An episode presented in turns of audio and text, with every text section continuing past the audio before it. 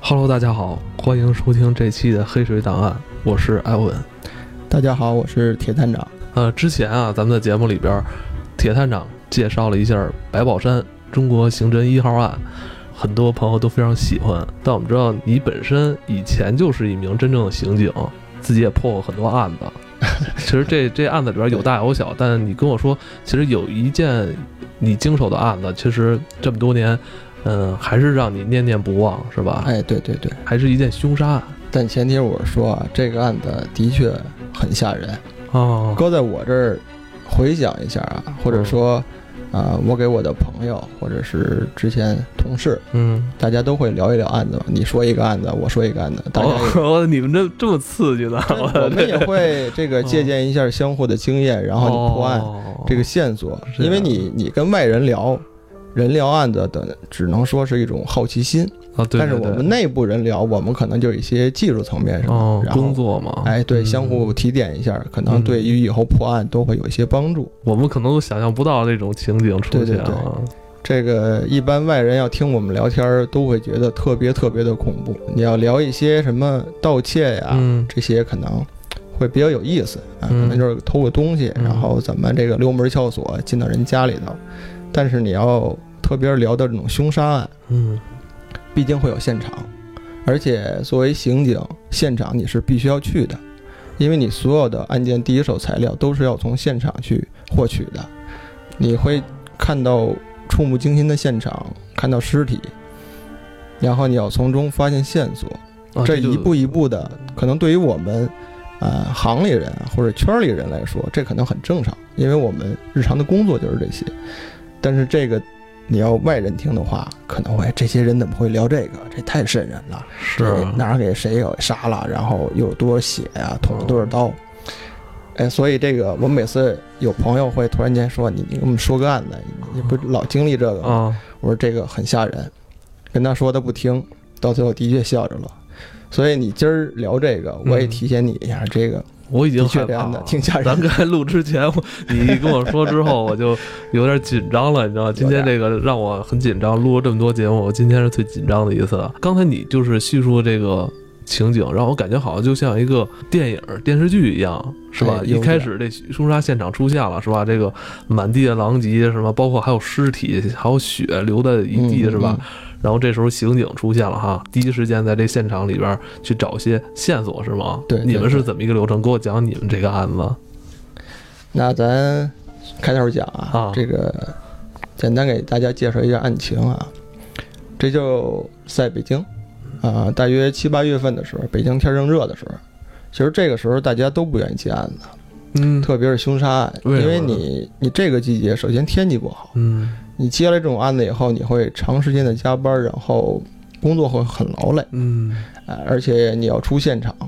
特别是凶杀案的现场，在热天儿，你知道哦对，味道啊，各方面，你这个东西你想到就头疼。嗯我们自己也会有抵触心理，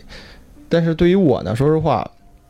其实你一年两年都很难遇到一个凶杀案。如果你遇到了，哎，你会很兴奋，还是会很兴奋，很兴奋。你这个这个破这种案子很刺激嘛，哦嗯真是很难得。我当时，呃，工作也算有一定经验了，然后也算带队伍。然后这个案子是在北京七八月份，在一个高档的公寓小区里头。呃，这个小区呢，一个单元房吧，大约是一个大的三居，嗯哎，里面住着两个单身的女青年。嗯这两个女青年呢，都是高学历，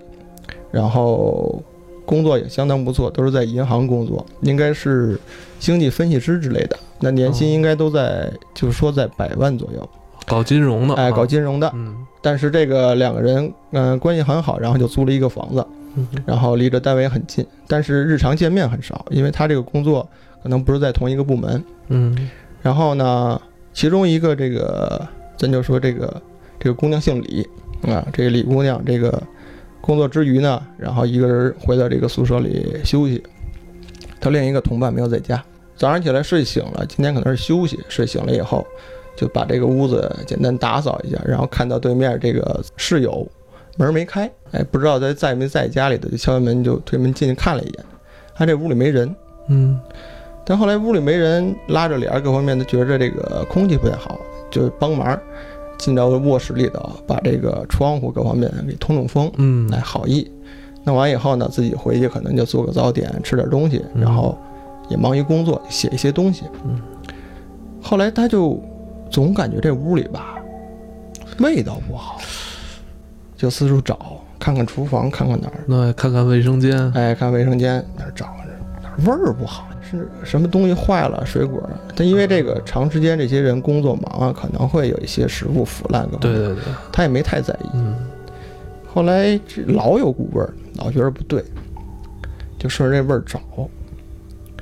就找到他这个室友这个卧室去了。啊，还是进入他这个室友的卧室哎，了，嗯室友这卧室，说我刚给他开着这个窗户通通风，老觉得这屋里有味儿，然后四处走走看，后来就听见咔嚓咔嚓的声音。这个咔嚓咔嚓是是人发出的声音吗？哎，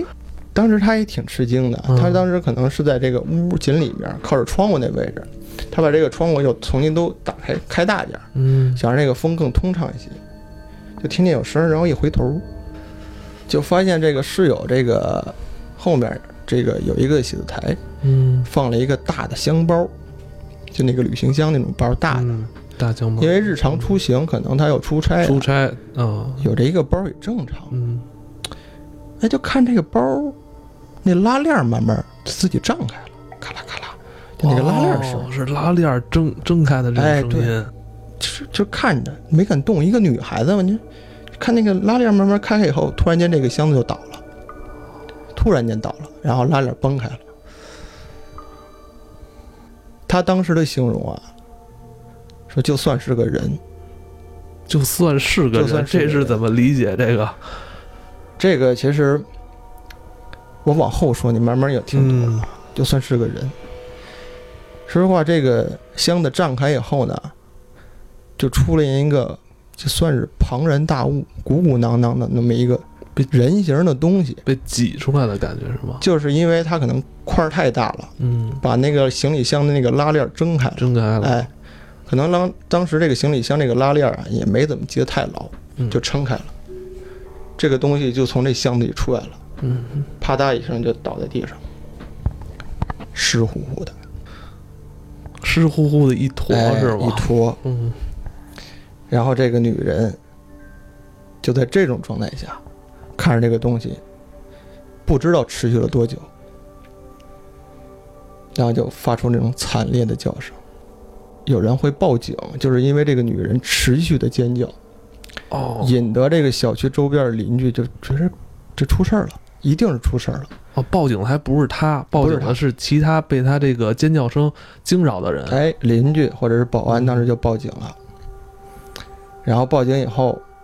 开不开门，后来派出所知道以后去以后破门而入，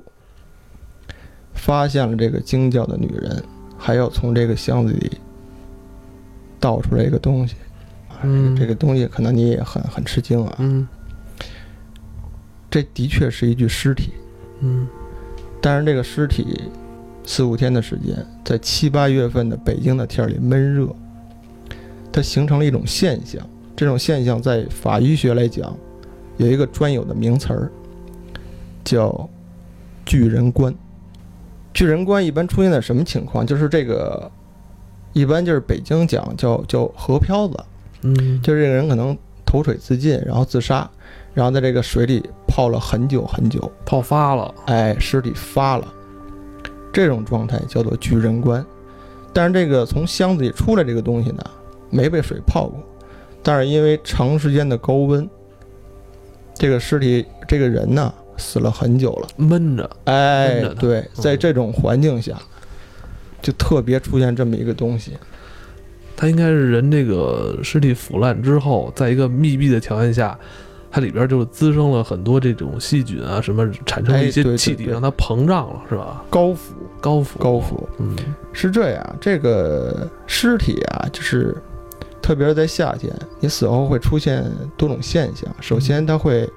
啊、嗯，你因为心跳各方面停止以后，血液会沉积。嗯哎，如果你是仰面倒在地下死的话，你的大量的血液会集中在你的后背，到最后有血液遗痕，嗯然后会出现尸僵，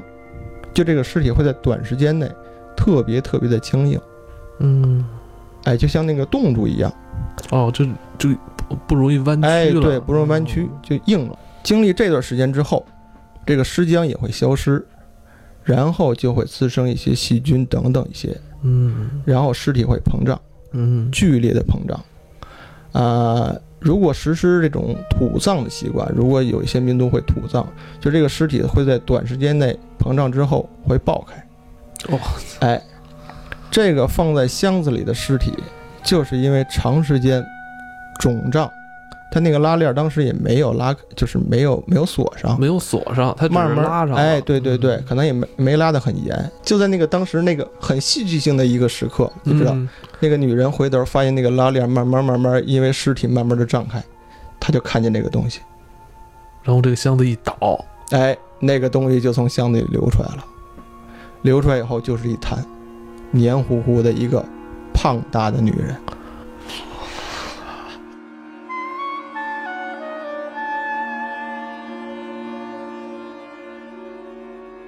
今儿我提这个词啊，叫叫巨人观啊，大家一定别上网查。千万别百度啊！我操，啊，我就是给大家普及一下知识啊！ 塞在一个旅行箱，我觉得旅行箱毕竟也没有那么大吧，啊不，它是一个大号的旅行箱，大号啊、哎，就是咱们这个正常你要空运的话，得得有托运哦啊，你不能直接带上风机那种大的旅行箱嗯，那个东西装个人没问题。哦，哎，我我我说实话，那个东西我试过，就是我可以进去，哦可以把箱子盖上，没问题。哦，你所以自己是做过这种实验的？哎，我试过这个东西，哎，这很简单，你家里都有箱子，你钻进去试试就可以。哇塞，一那个般一米七多的人，然后你身材如果瘦小一些的话，嗯没问题。可以的，是吧对对。对，可以，完全可以。当然，我们现在已经发现这个案情了，是吧哎？对对这肯定不可能是自然死亡，是吧？哎这肯定是一个凶杀案。对。那这时候你们通过什么方法去破这个案呢？下面我给你讲啊，嗯就是我给你描述这个案情，嗯是在这个事件发生之后嗯一天之后，嗯我们刑警队才知道的。为什么？嗯，就是因为这个惊吓的女人被吓得之后失语了，哦就说不了话了。一天的时间，你跟她没有没有对话交流，你问她什么，她就是哭、惊叫。她持续了一天的时间，才把精神慢慢缓和下他已来。经受这个强烈的精神刺激了。一天的时间，我们才知道这个情况到底是怎么发生的。嗯然后，其实这个案件很容易破，嗯一天的时间，通过这个女的介绍各方面，我们我们了解了。然后刑警到那儿一看，刑警干这个，说实话，可能跟你讲，现在你已经表现出一种很很恐惧的感觉了。嗯但是刑警当时一看这个现场，就知道啊，大姐这个案子不难破。嗯，然后就会，因为它是一个高档小区，它有监控录像，对对对，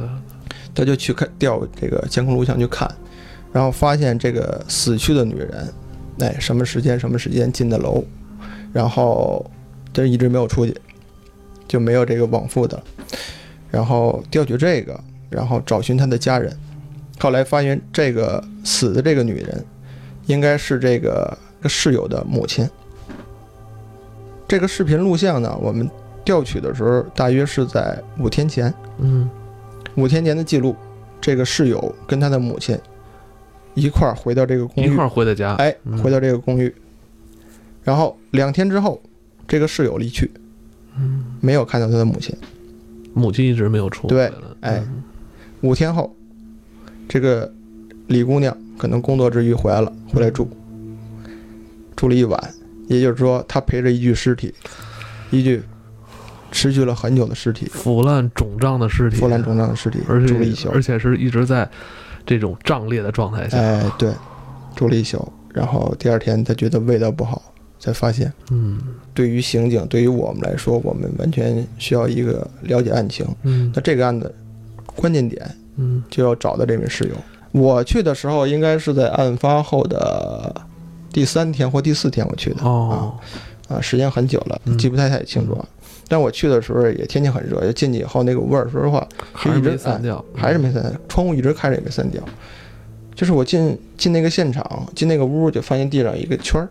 嗯，大家能看到那个白哦就跟线之类的，对哦，对就对跟电影似的，哎对先圈出来啊，也会有，嗯然后会有一些标识牌儿，你比如提取一些微量物证啊、足迹啊之类的，它地上都会有一些标识牌儿。嗯哎，然后当时这个就是那个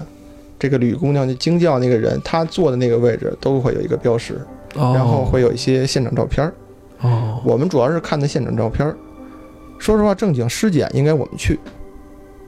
尸检我们应该去作为刑警，啊但是那个后来尸检很快，因为它是这种高府，然后当时就应该就在法法医中心的户外就给弄了。那个东西我们也不想我搬这到搬到 室内的，法你知道。法医是不是见这种东西其实也也挺多的啊？我那觉法得医法医鉴定的东西特别特别多，这个这个也会有一些故事在里面啊。这这嗯今以后再再说，讲哎以后再讲。然后我们进去以后，我带着应该两三个同志，我们就进去看，就是大体了解现场，嗯对一下照片嘛嗯。然后另一个工作比较重要的工作就是了解一下现场的其他一些细节。嗯你比如这个住家都有谁，到底有谁在这儿居住，是一个人是两个人，都要看一看。哎，发现现场这个过程也挺好玩的，就是我在那个屋子里走啊，似乎看看，然后装饰啊、卫生间啊、厨房啊，然后包括卧室，然后我就进了这个发现这具尸体的这个卧室。然后拉开柜门，然后橱柜那个衣柜的看了看，里头都是职业装。嗯，很啊标准的职业装嗯，就是有点挂着，很整齐，很很整齐，家里头也很整齐，然后梳妆台，然后各方面都有。看了看以后，我就去了这个报案人这个李姑娘那屋嗯去看了看。那个姑娘可能就比较活泼一些，嗯然后有一些什么音响啊，然后你看看衣服各方面，可能日常出行的休闲装都有。所以以你大体能判断另一个那个人可能日常的工作可能是比较严谨，不善于交往，因为他嗯好像都是工那个这个工作状。哦，你从这儿就已经开始做分析了，哎，对是吧，对对，因为你嗯看这些东西，然后我又四处转了转，嗯然后看看这屋，看看这屋。后来我突然间就是意识到一个事儿，嗯我就回到这个有尸体这个屋，我嗯，找了一下，我找什么呢？因为我知道这两个屋子是住着两个女人，嗯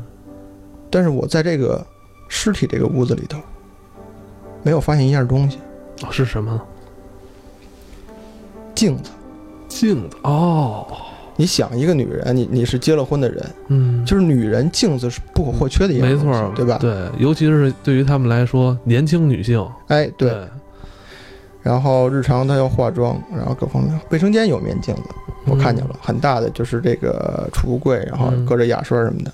但是在卧室我没有看到镜子，嗯，但是同样我在另一个这个李姑娘这屋里头就看见镜子了。嗯有一个很大的梳妆台，也有很大的镜子，然后有化妆品，各方面嗯很多。但是在另一个这个尸体这屋我就没有，嗯只有一些简单的护肤品一些东西，嗯没有镜子。我当时就很纳闷儿，因为嗯，这个可能对于我们来说就是一个日常的搜查一些经验，就是算有悖常理。只能当时我就记了这一点啊、这样。然后很快，刑警队就把这个室友找到了。当时列的就是第一嫌疑人。就是被害人的女儿，哎，对，嗯咱为什么这么说？其实早期我们就是这个案件发生，然后开这个碰头会的时候，嗯刑警预审，然后一些领导派当地的派出所，然后聊这个事儿，就感觉这个事有蹊跷。为什么？你想啊，一个谋杀案，你把一个人装到一个箱子里头，你不把他处理了，为什么？你杀完人应该找地儿给他埋了，对对对对吧？对，你都已经给他装箱子里了，但没带走。哎对，嗯，而且在这个室内没有发现任何打斗或者搏斗的血迹迹，象对，没有。那这个第一嫌疑人很好确定，我们当时列的就是这个女儿。嗯，嗯，然后找这个女人问话，刑警队第一堂就是我找到你，找你问话，就是问她，呃，你母亲呢？嗯嗯然后跟我们了解，这个女人说我不知道。嗯，他就当时的状态怎么样啊？当时的状态，刑警队描述很正常，哦，哎就跟他问她，是你母亲去哪儿，你知道吗？”说不知道，还问你这一天行程，告诉我什么什么时时间工作，什么什么时间，然后刑警队就把现场的录像，就那个小区里的录像给他看，告诉你在某某时间和你母亲一同回到公寓。嗯，为什么你出去工作，你走了，你母亲没有在？你怎么解释？当时说这个女人就是木讷了，就没有说话。嗯然后当时有发现疑点以后，对这个女人身体各方面又进行一个检查。为什么？这是在尸检的时候发现，这个死去的这个女人颈部有机械性损伤。嗯，后来法医鉴定应该是就是人为的就掐死的，哦，然后就提取这个女儿的身体上一些这个什么 DNA 样组织，然后在她的手臂上发现了一些擦伤。哦，向他询问这些伤到底怎么来的，他说我不清楚，他说的是我不清楚，很含糊其辞很啊。含糊其辞。但是你知道，女儿把母亲杀了这件事儿，就是很蹊跷。嗯，所谓中国这人一来说般都是违背常理哎，的嘛。对对，嗯所谓虎毒不食子嘛。但是这个事儿发生了，后来我们就预感到这个人可能在脑子上各方面可能精神层面有些问题。对，因为这种事情你现场你感觉是一个没有预谋好的现场。嗯就是正常，如果你想杀一个人，你杀了他，你后续是有很多处理的，嗯，还有很多事情要做的。对杀人很简单对啊，你可能一把刀、一个锤子砸死了就对完了。，一双手都可以。对，对对，嗯但是问题就是你杀完人怎么让其他人不知道？嗯这个女人就是发生这个事情，你把她搁到箱子里，可以想到犯罪者没有想后面的事情，嗯，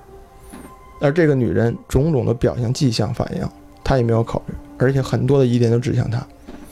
然后后来多方面考虑证据等等一些，我们给他列为第一嫌疑人，后来就刑拘了。刑拘以后，当时就考虑这个人可能会有一些精神上的问题。呃，大约事隔几天拘留之后，马上我们就把这个人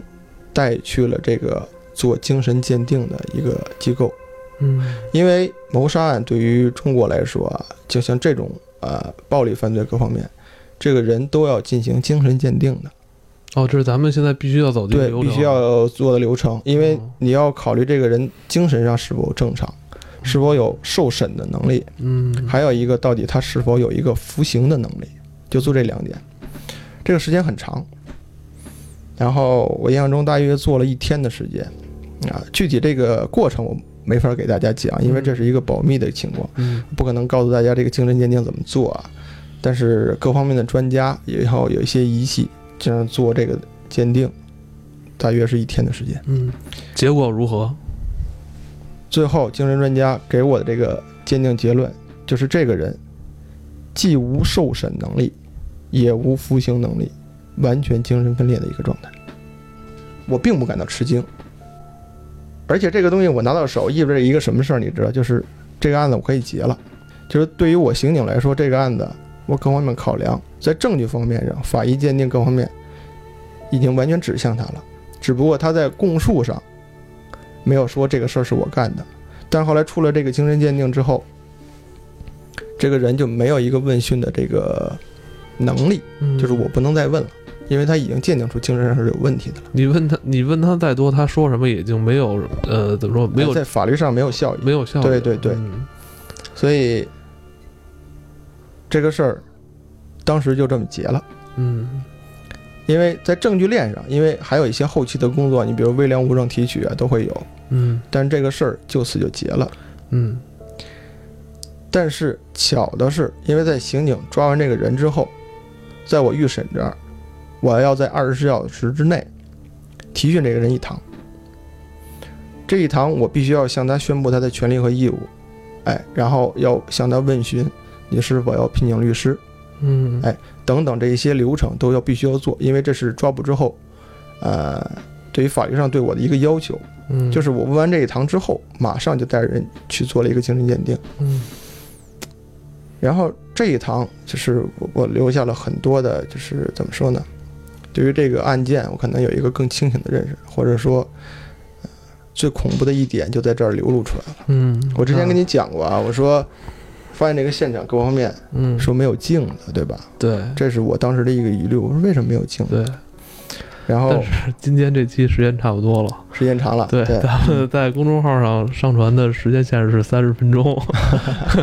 但是我觉得这个案子虽然呃基本上已经就定了， 应应该就是这个被害人的女儿，嗯对呃，但是后来铁探在之后还对他对还是对进行了一个问话，哎嗯简短的漫画简短的问话，让你知道了一个更为震惊的一个事实。哎，对对对，嗯，也算一个解谜。这个女孩为什么要杀死自己的亲生母亲？有悖常理的这么一种行为，甚至她把她母亲嗯杀害之后，她还没有及时的去转移这尸体，对到底这是为什么？对，这个我们要留在明天再跟大家来聊一聊了，好吧？好的，就到这里，